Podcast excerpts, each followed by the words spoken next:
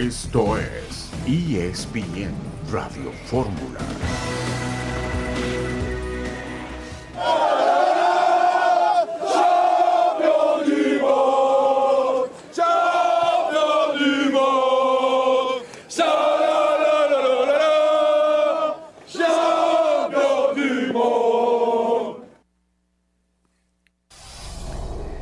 Festejos de la afición francesa después de calificar a la gran final del Campeonato del Mundo. Francia-Argentina será la gran final del Mundial. El equipo de Francia acaba de derrotar a Marruecos, un equipo tosudo, digno, veloz, con fútbol, que vendió cara la derrota. Un saludo en este miércoles 14 de diciembre de 2022. Estamos aquí en esta visión multimedia de ESPN Radio Fórmula. Héctor Huerta, buenas tardes. Hola Beto, ¿cómo estás? Buenas tardes, qué gusto saludarte. Pues se acabó el sueño marroquí, ¿no? Eh, cuando pensaban ellos y tenían la ilusión y, respaldados por un público que abarrotó el estadio en favor de Marruecos, pues eh, se demostró pues que la calidad está del otro lado, que fue un buen torneo para Marruecos, que va por el tercer lugar ahora, pero que el sueño acabó porque Francia pues, es un mejor equipo que Marruecos, ¿no? Correcto, y yo no diría que el trabajo de César Ramos fue magnífico, sobresaliente, yo diría que fue cumplidor, que fue aceptable, sí, porque se guardó muchas tarjetas, todas las que saca acá, no las sacó allá. Feliz gusto en saludarte. Buenas tardes, Beto, buenas tardes, Héctor, ¿no? Hola, Cheres. A, mí no me, a mí no me gustó, no me gustó Francia, para empezar, no me gustó en lo más mínimo, no demostró en el terreno de juego no me, no me, no me no demostró esa superioridad que en el papel sí tenía en un partido desilusionante, sordo, rasposo, acartonado, agrio, sin luz, y que los patos le tiraron a las escopetas 85 minutos a partir del gol de, Francia en el minuto 5. No, no me gustó. No, no, no, no hubo esa, esa, esa, esa calidad esa calidad de la que me habla Héctor, que sí la, que la sí tiene Francia, sí la ha demostrado en este mundial, hoy no, hoy no. Sí, y los patos eh, en cuanto a la inferioridad metafórica de lo que menciona Chelis eh, y la escopeta francesa, pero esto, esto Chelis de que Francia no te ha gustado, ¿te hace pensar que Argentina es favorito para ganar la gran final? A lo que está jugando Argentina, eh, todo mundo apoyando a, las grandes virtudes de Messi, con un gran juego este, defensivo, mismo que hoy.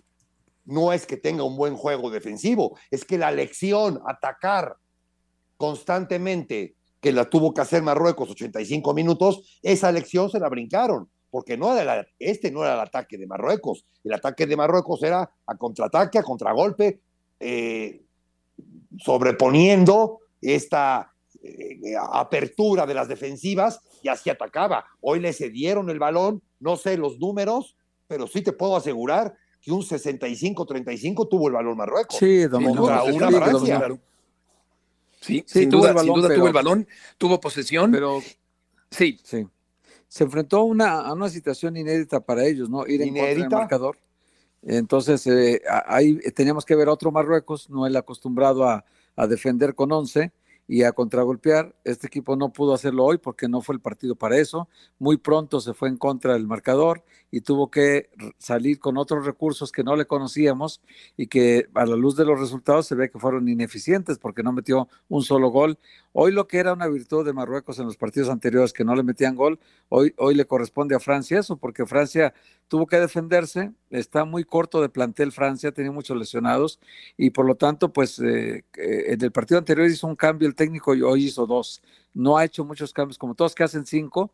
Eh, Francia hace muy pocos cambios porque confía plenamente en lo que tiene en el campo y se ve que en la banca no hay tanto que le guste al técnico. Claro, es una final soñada entre Francia y el equipo de Argentina. Platicaremos sobre cuál ha brillado más, Mbappé o Messi también hablaremos con Felipe Ramos Rizo sobre el trabajo de César Ramos Palazuelos. Vamos a la primera pausa de este miércoles y volveremos enseguida en ESPN Radio Fórmula.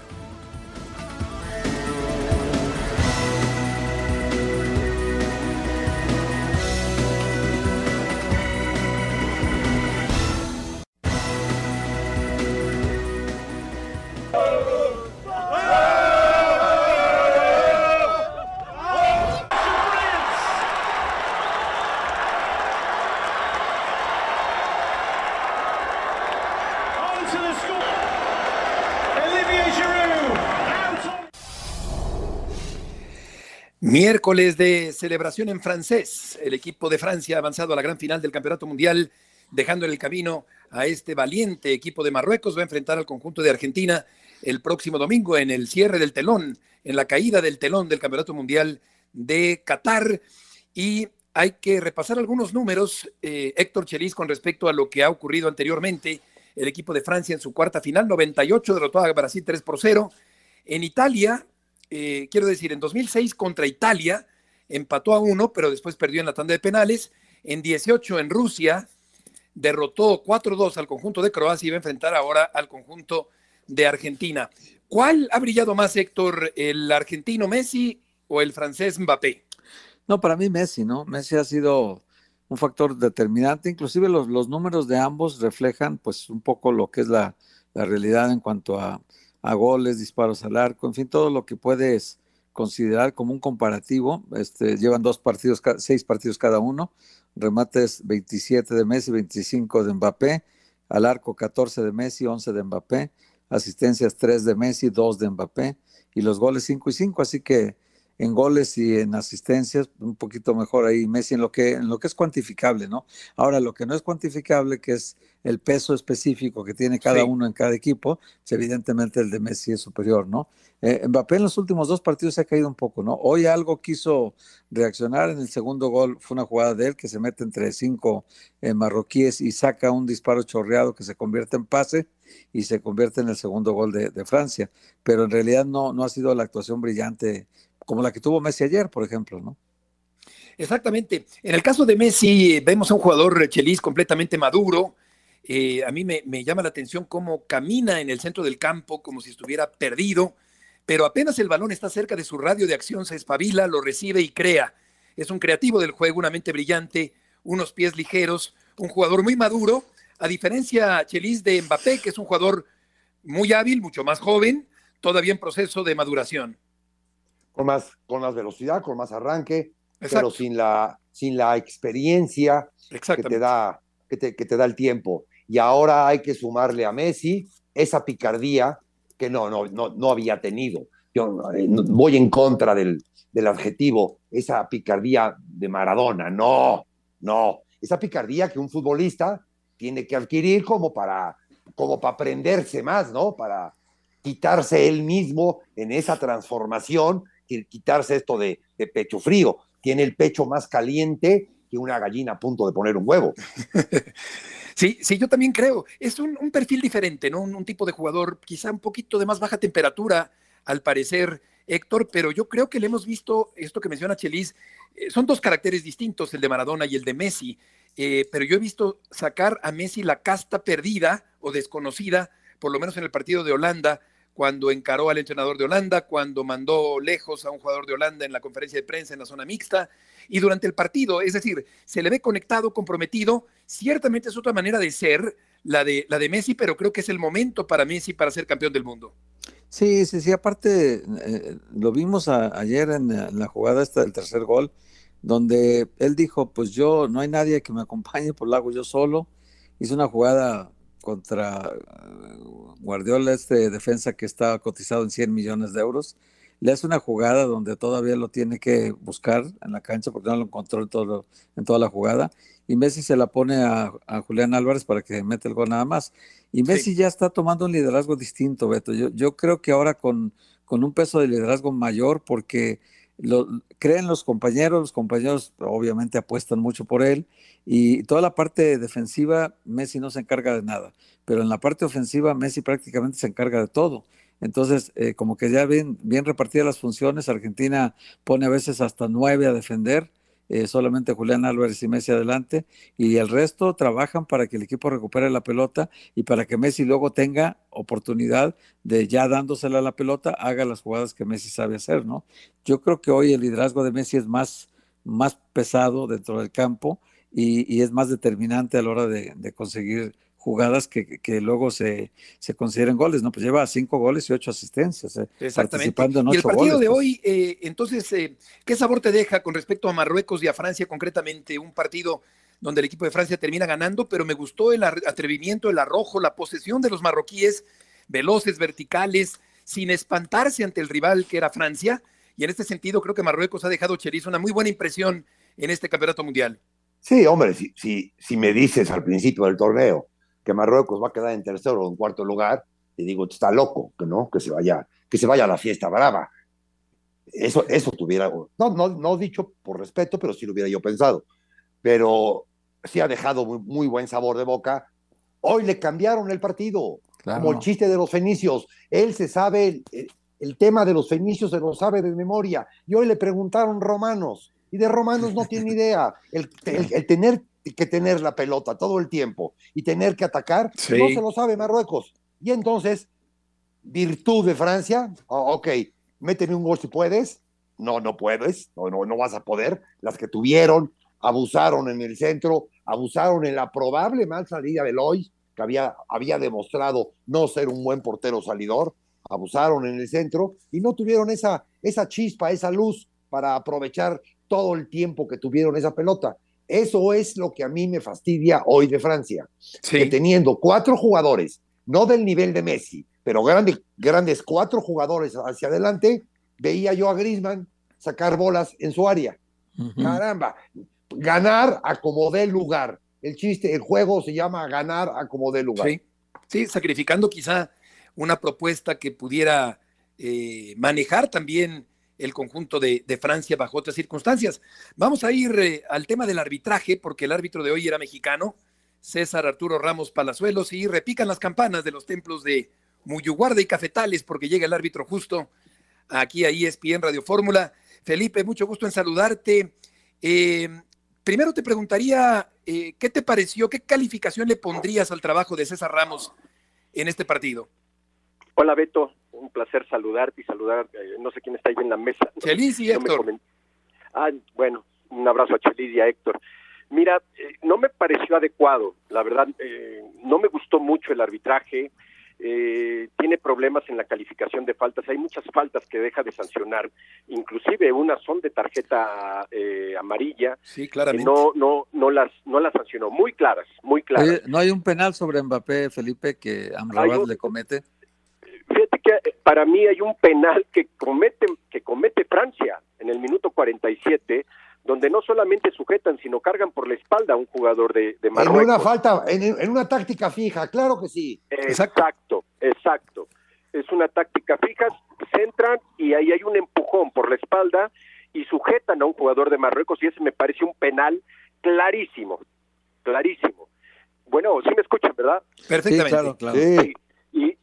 Después, eh, como que baja, baja su nivel en la calificación de faltas y empieza a ver, hay dos faltas sobre Mbappé clarísimas, dos pisotones muy fuertes que no sanciona. Sí, eh, luego hay, eh, hay una falta también de un pisotón eh, muy, muy, muy, muy fuerte que deja correr. Entonces, creo que, que el tema en la calificación de faltas muy bajo, muy bajo amonestó eh, la primera amonestación a Marruecos me parece innecesaria porque es un choque entre el portero y el, delantero y, amonesta. Entonces eh, sí no no lo vi como en como en el partido anterior sí creo que el nivel arbitral de César hoy bajó bajó. Hay ese penal que, que les comento que me parece muy claro y, y al final bueno pues se pierde un poquito porque hay cinco faltas sobre Griezmann que no logró controlar Digo, entiendo que hay instrucciones que da la comisión, pero cuando estás allá adentro tienes que eh, apegarte. Si hay patadas sobre un jugador, pues les tienes que sancionar y tienes que amonestar y ver la forma que dejen de hacerlas. Exacto. Pero si nada más, sí. Si te dedicas nada más a sancionar las faltas y crees que con eso el partido puede salir, estás equivocado. Es una estrategia mala. Exacto, me, parece muy claro, muy evidente que había una directriz sobre, sobre el árbitro y, los demás árbitros, pero estamos hablando del, juego de hoy. Eh, la actuación de, César de hoy, eh, Felipe, ¿deja fuera a Ramos de la gran final? Sí, sí, es, es muy complicado que lo vuelvan a repetir. Nunca se ha dado en la historia. Eh, creo que no, no, no lo veremos. creo que cerró un torneo con cuatro partidos, tres el primero regular, dos después buenos y luego este que me parece también lo cierra en forma eh, regular, no no teniendo un, buen cierre, pero sería muy complicado verlo. Yo yo tengo mis ojos en otros árbitros que que en mi opinión estuvieron mucho mejor que César, ¿no? El el inglés eh, Michael Oliver que que la verdad es un arbitrazo y no me lo van a creer, pero el árbitro de Estados Unidos Ismail El Fat que también me sorprendió el nivel que carga este hombre, eh, la parte física, la parte de calificar, la parte de influir en el jugador. Eh, la verdad me sorprendió mucho porque manejó muy bien todo. Entonces, esos son dos de mis gallos. Sí, hay que esperar. Se quedaron cuatro árbitros de la zona. Y luego la FIFA eh, de repente quiere quedar bien con donde se lleva el mundial y por ahí te, te incrustan un árbitro de la zona. Sí, entonces digo, hay que esperar. Si fuera por calificaciones y por por el nivel que, que, eh, los, los vi, la calificación que, que tuvieron durante los Juegos, me parece que esos dos podrían estar muy por delante de los demás. Estamos hablando con Felipe Ramos Rizo en esta tarde sobre el trabajo de César Arturo Ramos Palazuelos en el partido entre Francia y Marruecos, que no alcanza eh, excelsitudes ni niveles de excelencia. Y según eh, nos dice Felipe, eh, esto no le permitirá estar en la gran final, pero hay mucho más que preguntarle eh, por parte de Héctor y de Chelis también en esta tarde, así que vamos a ir al corte, Felipe, si nos permites, y volveremos ah, contigo para, para poder seguir platicando sobre el arbitraje de Ramos, el silbante mexicano.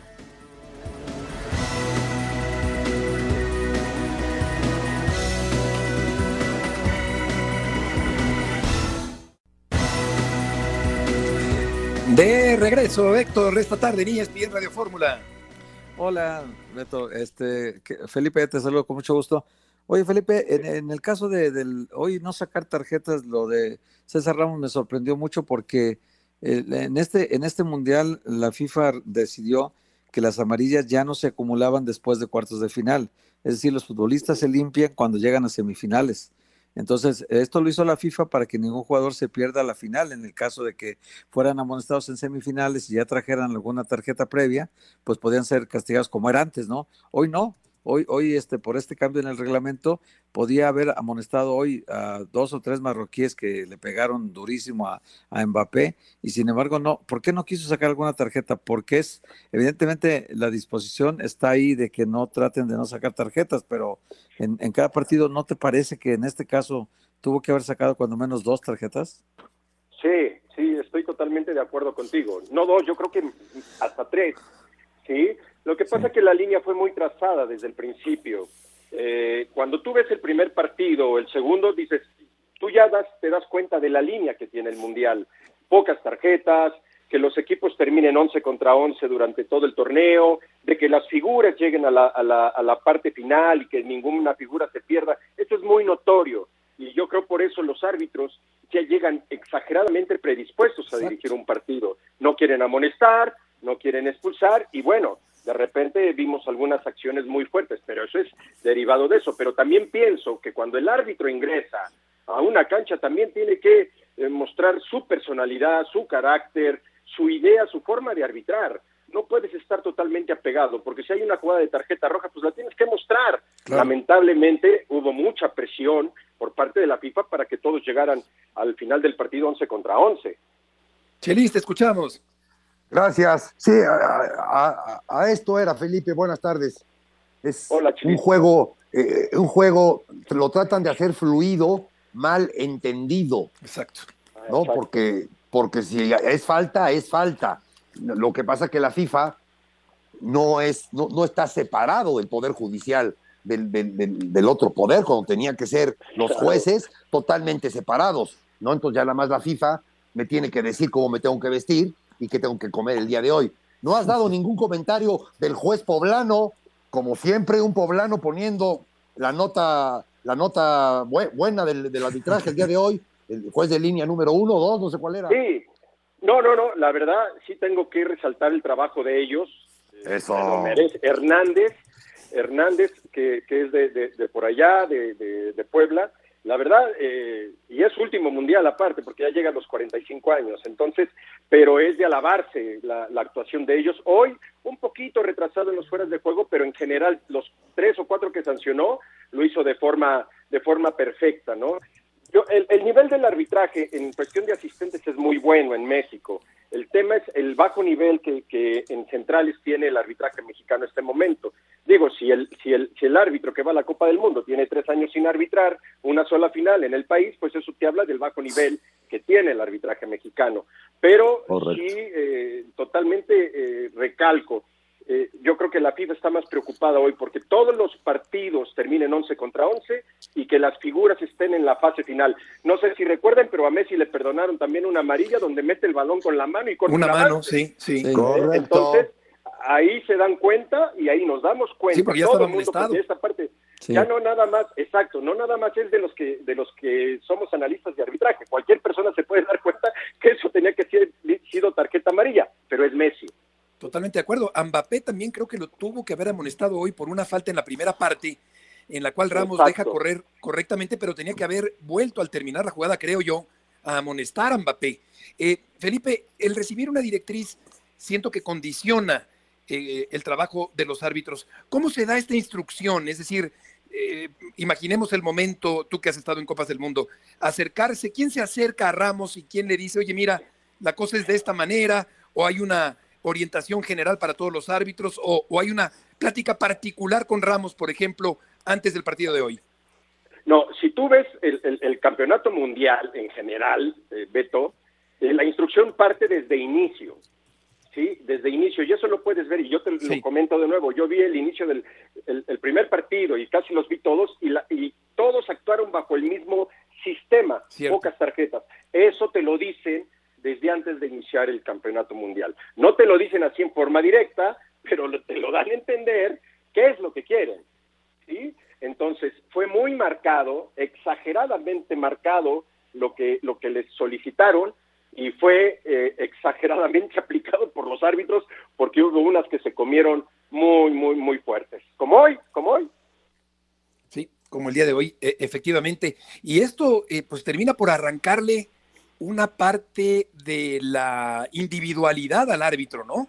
Eh, porque entonces está, eh, claro, está tan presionado y tiene que seguir una cierta línea que entonces, eh, pues sucede que, que, el que mejor se apega a esa línea sin arbitrar mal es el que puede llegar más lejos. Felipe, muchas gracias por tus aportaciones del día de hoy. No, gracias a ti, Beto. Un abrazo para Chelis y para Héctor. Un fuerte abrazo para todos. Igualmente, Felipe. Igualmente, el árbitro justo esta tarde aquí en el, en el programa. Pues yo creo que no la libró, a final de cuentas, Héctor eh, César Arturo Ramos Palazuelos, porque todas las tarjetas que saca acá, eh, ¿no las sacó allá? Sí, sí, sí, se las ahorró allá. Eh, solamente amonestó a Sofián Bofal de Marruecos, el número 17, al minuto 27, pero dejó de sancionar a muchos otros jugadores en, un mundial que se ha distinguido, Beto, pues justamente por eso, por las instrucciones de, de FIFA de cuidar. Hasta el momento ha habido 208 tarjetas amarillas, cuatro rojas, eh, solo tres futbolistas expulsados por doble amarilla, Abobacar, Dumfries de Países Bajos y Abobacar de Camerún y Baliche Dira de Marruecos el partido pasado por doble amarilla. Y, fueron castigados el partido de Croacia de Argentina de ayer, No estuvieron Marcos Acuña y Gonzalo Montiel por acumular dos tarjetas amarillas antes de las semifinales. Es decir, a partir de los cuartos de final quedan borradas las tarjetas, porque Argentina lleva 12 en total en la Copa del Mundo. Y de estos 12 eh, amonestados hasta ahorita, 8 fueron contra Holanda, 8 en un solo partido. Y había habido eh, en las fases previas de, de Argentina una ruta prácticamente muy limpia, dos amonestados en los, en los primeros tres partidos, Beto, ocho contra Holanda y contra Croacia ayer, Cristian Romero y Nicolás Otamendi, que ya acumulaban su segunda en el Mundial, pero como se borran las tarjetas después de cuartos de final, pues ellos podrán jugar la final sin ningún problema. Exactamente. Vamos a ir contigo, Diego Monroy, con el reporte de la selección de Argentina que espera a Francia el próximo domingo en la final del Campeonato Mundial. Placer de saludarlos. La selección argentina hoy tuvo el día libre, esparcimiento, ocio, descanso, dejar atrás todo lo que significó esa semifinal frente a Croacia para desenchufarse, encontrarse con sus seres queridos, con su familia, con sus amigos y de alguna manera comenzar a vivir lo que viene, el sueño por cumplir, una final del mundo. Para Messi y para Di María la segunda en el caso de ellos, para el resto su primera vez, obviamente incluso para Scaloni como entrenador. Algunos jugadores eh, se fueron bien temprano por la mañana y dedicaron el tiempo a pasear por Qatar, por Doha, con sus familias y seres queridos. Otros como Lionel Messi prefirió la tranquilidad y la intimidad de la universidad, por ende le abrió las puertas a su familia y se quedó en el búnker albiceleste. Hoy por la noche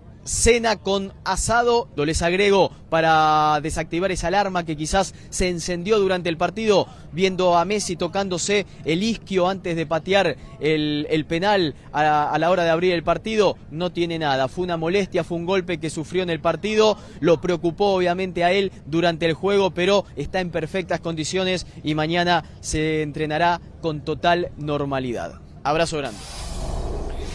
Muchas gracias, Diego. Yo creo que aquí el, ESPN Football Index dice que el 53% la probabilidad de que gane Argentina, el 47% de que gane el equipo de eh, Francia. Eh, se ha hablado mucho también de, la, de una supuesta mano negra, del, penalti que a mí me parece que no debió marcarse ayer y que cobró impecablemente Messi.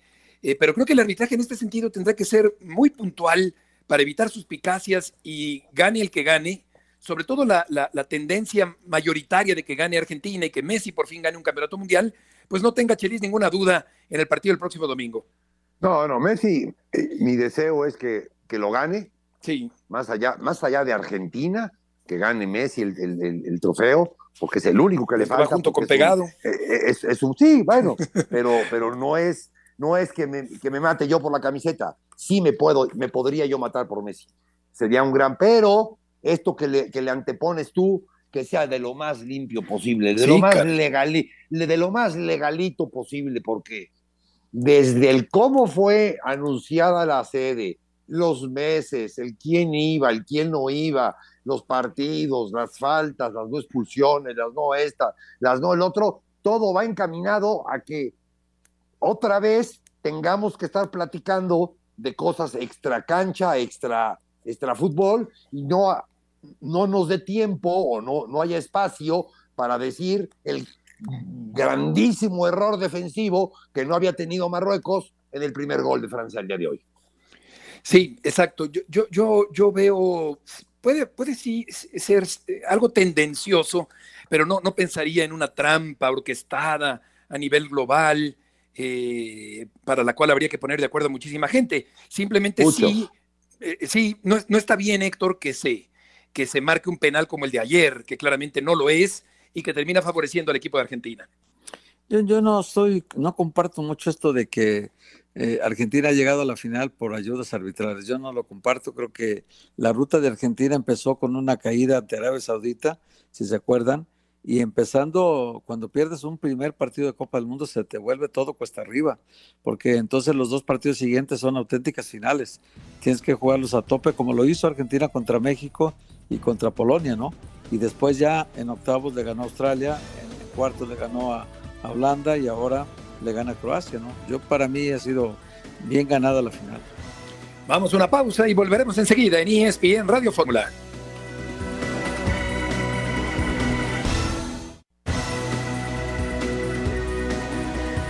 tenemos que ser conscientes.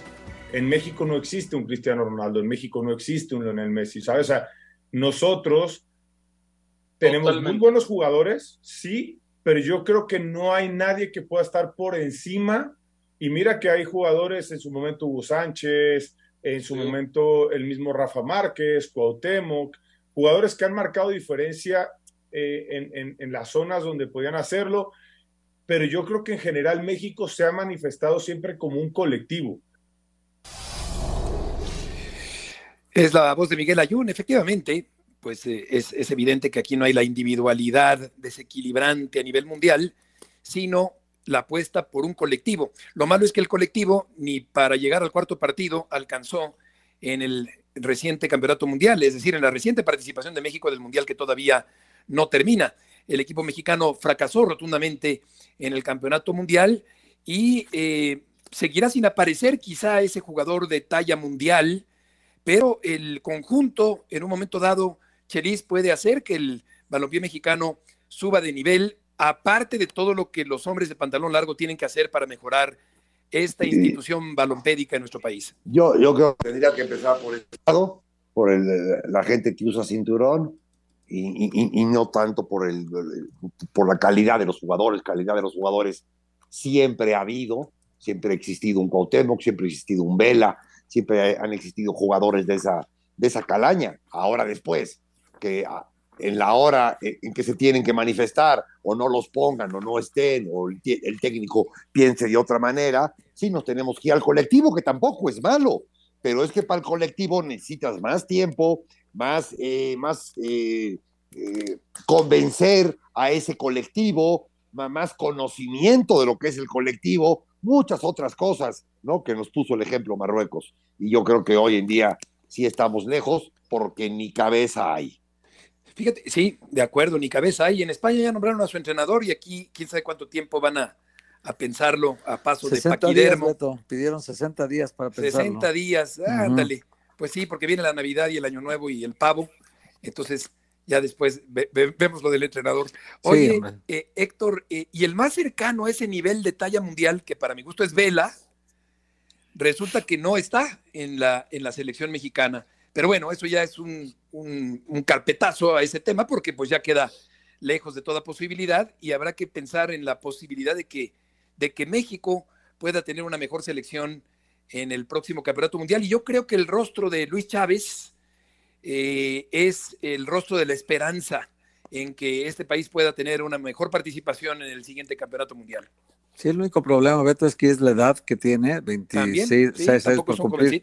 No, por cumplir 27, tardó mucho tiempo en consolidarse en primera división. No sé, por la estructura del fútbol mexicano quizá, que no se lo permitió, o quizá porque hay algunos procesos de jugadores que tardan más en consolidarse. Pero bueno, ni siquiera, hace un año ni siquiera estaba considerado para ir al Mundial, Beto. Sí. Y, en los últimos meses, eh, quizá por, por su buen nivel que mostraba en el Pachuca, Martino se vio obligado y en la medida que iba necesitando alguien que relevara a Andrés Guardado por la edad ya, eh, en esa misma medida se le fue haciendo como una opción interesante y al final de cuentas Luis Chávez fue el mejor jugador de México en la Copa del Mundo. Entonces, eh, sí creo que esos procesos que tardan tanto en llegar y que en el caso de él podría ser un impedimento para ir a Europa, porque ahorita cualquier equipo europeo dice, ¿cuántos años tiene? 26 para 27. Úchale, ya, ya como que ya no es muy interesante. Sí. en cambio, eh, si fuera un jovencito, Santiago Jiménez, por ejemplo, que, que, ya está en Europa, pero tiene 21 años, hubiera sido muy interesante verlo en la Copa del Mundo, ver, ver cuál nivel mostraba ahí, y ahí, ahí veríamos otra, otra cara, ¿no? De alguien que sí está en el proceso de ir pronto a Europa no como el caso de que ahora que el Pachuca lo quiere vender, imagínate, lo puede vender mejor en México que en el extranjero. ¿Y qué va a hacer el Pachuca? Pues seguramente lo va a vender en México.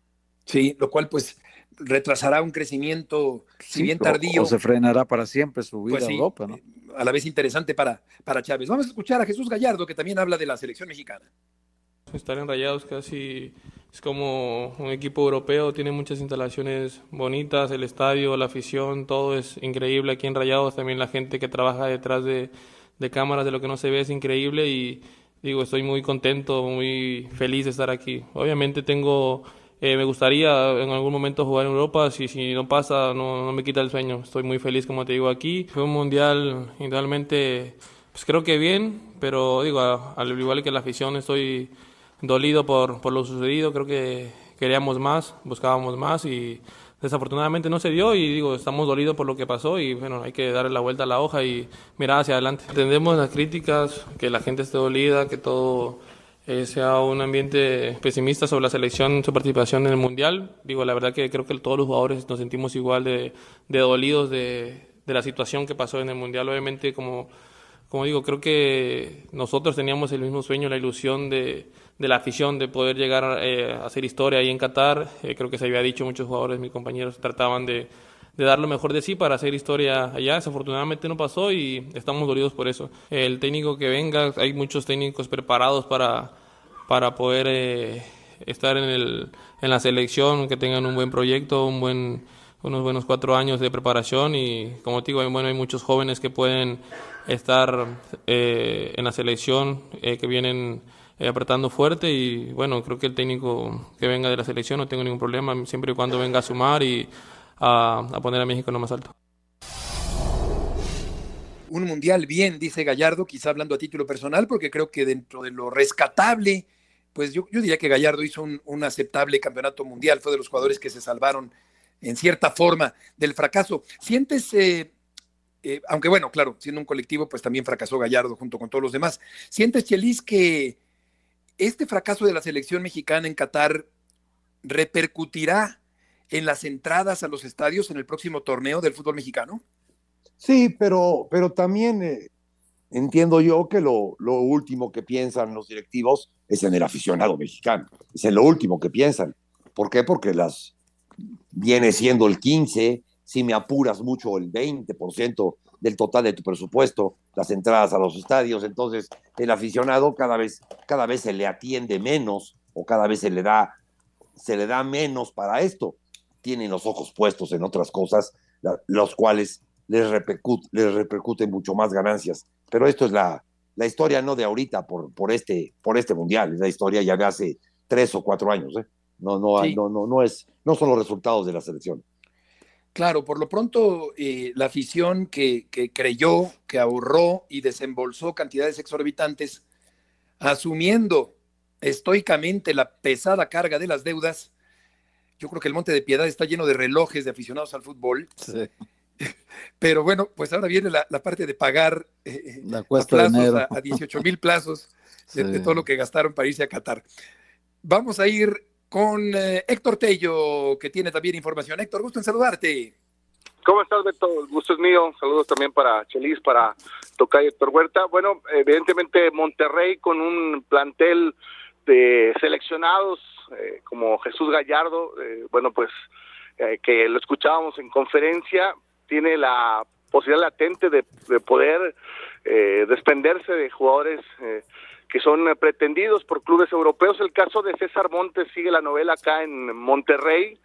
El día de hoy estuvo su representante, el español Gelo Rodríguez, en las instalaciones del Barrial. Eh, sostuvo una charla con el jugador tras haber platicado con el presidente del equipo, José Antonio Noriega. Y bueno, pues el, el trascendido es que sigue el interés de poder llevar al cachorro al viejo continente, se maneja una cantidad de 8 millones de dólares la que quiere Monterrey para soltar al central de la selección eh, mexicana, que tuvo un buen desempeño en Qatar, pero las cosas todavía no se ven con un destino claro, Beto, compañeros, eh, va para largo, eh, es cierto que el jugador pues se ha quedado con la frustración de no poder salir en el mercado anterior, que se hablaba de que los rusos, el Dinamo de Moscú había puesto 10 millones eh, por eh, sus servicios, ahora que es una oferta en España, bueno, pues el jugador está interesado en, poder eh, concretar su salida del, club. Vamos a ver qué pasa en los próximos días, en las próximas semanas. Sí, siento que, que Montes también hizo un buen mundial dentro de lo que cabe. Eh, y, creo que sí se destacó con su estatura, con su talla, con su anticipación. Eh, en este sentido, creo que Montes eh, eh, pues hizo un buen, un, buen, tuvo un buen desempeño. se sigue haciendo, por otra parte, Bucetich a un lado de la, de la selección. Héctor, ¿hasta qué punto puede ser resultado de aquella forma en que resultó maltratado Buce ahí en la selección nacional? Yo creo que sí, perdón. Sí, sí, vas, vas, Tocayo. Perdón, me confundí. No, no, adelante. No, no, vas, es para ti la Héctores. pregunta. Vas, Tocayo. No, totalmente, Beto, porque eh, tuve la oportunidad antes de que se incorporara la pretemporada allá en Cancún, el profesor Bucetich, de, de dialogar antes de, de, de, volar y me decía, no, yo estoy descartado, ustedes saben por qué no tengo por qué repetirlo, está eh, pues eh, resentido por la poca oportunidad que, que se tuvo en, en, ese en ese plan al que se le invitó y bueno pues él, él mismo se, se autodescartó y, y él espera sí que, que la oportunidad llegue para técnico mexicano dice que sea un técnico mexicano que conozca el proceso de nuestros eh, futbolistas y que pueda tener el mismo respaldo que han tenido en los últimos dos ciclos dos técnicos extranjeros. Correcto, Héctor. Muchas gracias por la información. Con mucho gusto, Beto. Buenas tardes para todos. Buenas tardes. Pero en este caso, Héctor, ¿no es una administración diferente, otros tiempos? ¿O, qué opinas? No, es lo mismo, Beto. Son los la misma gata que toman las Sí, sí, sí, son los mismos. Son los mismos que manejan el pandero desde hace muchísimos años y son los que eh, lo sacaron a él de manera abrupta, fea, poco elegante. Dos partidos, ¿no? Tres partidos. Sí, sí, terrible. Dos, nomás el de, el de Panamá aquí y luego en Honduras. Fue todo lo que dirigió. Y, y aparte de eso, este sabiendo pues que contra Nueva Zelanda mismo lo dijo Bocetis, no, pues el Piojo Herrera le tocó ganar, pero yo hubiera ganado también, o sea, eran partidos realmente fáciles en aquel tiempo para pasar el repechaje sin problemas. Pero bueno, lo que me mueve mucho la atención es lo de Gallardo, su declaración, ¿no? De que estar en el Monterrey es como estar en Europa. Ah, caray. Ah, que tan bueno es el Monterrey. No, le, faltó, le faltó decir el por qué lo decía, por los sueldos. Pues sí, pero. Sí, pero no en instalaciones. Tan importantes en, instalaciones. Que se puedan comparar. Pero en instalaciones, en estadio, en todo este tipo de cosas, pero por supuesto, Monterrey está arriba de muchos equipos. Ahora, y lo que me pagan en Monterrey no me lo pagan en Europa. Eso es lo que ah, Eso sí, eso sí, eso sí también. Porque él, él en Europa sería un jugador de otro nivel y acá es de un nivel sobresaliente que está llamado a ganar un montón de dinero en México, ¿no? Y quizá en Europa, y muchos lo han dicho, ¿no? Lo dijo Jürgen Damm hace poco. Eh, eh, muchos mexicanos no nos vamos a Europa porque nos pagan la tercera parte de lo que ganamos aquí. ¿Para qué nos vamos? Pues sí. Vamos a escuchar, cambiando de tema, regresando a nuestro fútbol, que resentirá los efectos de la cruda después del Mundial.